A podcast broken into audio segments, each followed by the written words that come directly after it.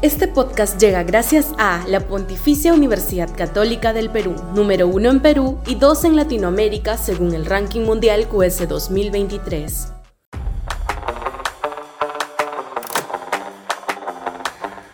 Verdad a medias no es verdad. Sudaca, Perú. Buen periodismo. Lo que no dijo y debió decir el informe de la Comisión de la Verdad y Reconciliación, como bien ha hecho énfasis Jaime de Altaus, es que el triunfo del Estado peruano sobre Sendero Luminoso se debió en gran medida al cambio de la estrategia antisubversiva desplegada sobre todo por el odiado Alberto Fujimori. Se modificaron las relaciones con las comunidades campesinas, volviéndolas aliadas contra Sendero y no en sospechosas de terrorismo y por ende arrasadas, como sucedió en la década de los 80. Pero además se otorgó más recursos a las labores de inteligencia policial, en ese sentido, la CBR, si bien pone justo énfasis en el grupo Colina, una barbaridad por donde se le mire, no dice mucho del GEIN. Alguna vez le pregunté a Salamón Lerner por qué la CBR encontró responsabilidad penal en Fujimori y no en Belaúnde y García, a pesar de que las mayores barbaridades contra los derechos humanos se cometieron en los 80. Su respuesta fue que Fujimori era un dictador y que como tal tenía cadena de mando perfecta sobre todas las ocurrencias ilegales de su gobierno.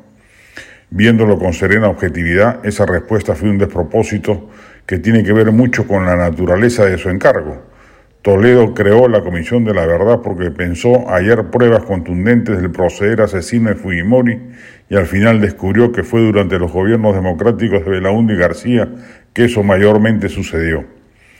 Eso tiene que expresarlo la, la, narrativa del LUM, la heredad viva de la CBR, y despejar el sesgo antifujimorista que allí predomina. Solo así podrá irse logrando paulatinamente el proceso de reconciliación, que también es un mandato de la CBR y su sucedáneo museístico.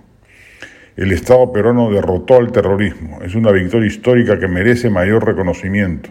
Nos hemos cansado de proponer que se declare feriado nacional el 12 de septiembre, día de la captura de Ismael Guzmán, sin que se derramase una gota de sangre. Fue el triunfo de la inteligencia republicana sobre la demencia maoísta que dio pie a la caída del grupo terrorista que estuvo cerca de capturar el poder y perpetrar desde ahí un baño de sangre sin par en nuestra historia.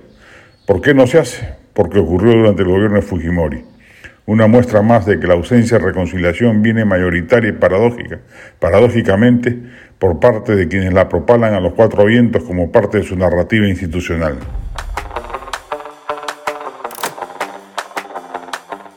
Este podcast llegó gracias a AFE, operador logístico líder en el mercado peruano que brinda servicios de almacenaje, transporte de carga, courier y cómics. Los puedes ubicar en www.afe.pe.